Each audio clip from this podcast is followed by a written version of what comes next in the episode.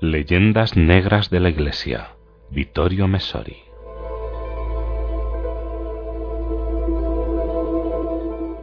La cuestión de las distintas colonizaciones de las Américas, la ibérica y la anglosajona, es tan amplia y son tantos los prejuicios acumulados que sólo podemos ofrecer algunas observaciones.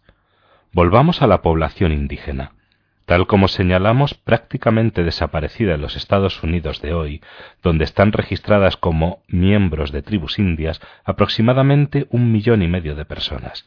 En realidad, esta cifra, de por sí exigua, se reduciría aún más si consideramos que para aspirar al citado registro basta con tener una cuarta parte de sangre india. En el sur, la situación es exactamente la contraria, en la zona mexicana, en la andina y en muchos territorios brasileños, casi el 90% de la población o bien desciende directamente de los antiguos habitantes o es fruto de la mezcla entre los indígenas y los nuevos pobladores.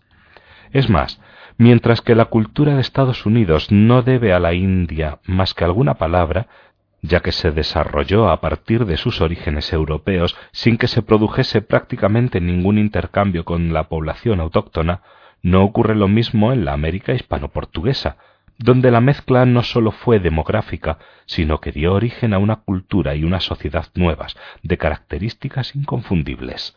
Sin duda, esto se debe al distinto grado de desarrollo de los pueblos que tanto los anglosajones como los ibéricos encontraron en aquellos continentes, pero también se debe a un planteamiento religioso distinto.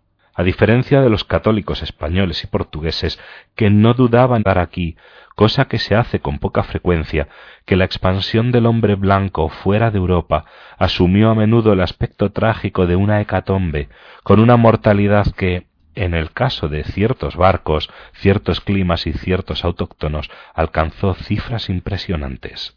Al desconocer los mecanismos del contagio, faltaba mucho aún para Pasteur.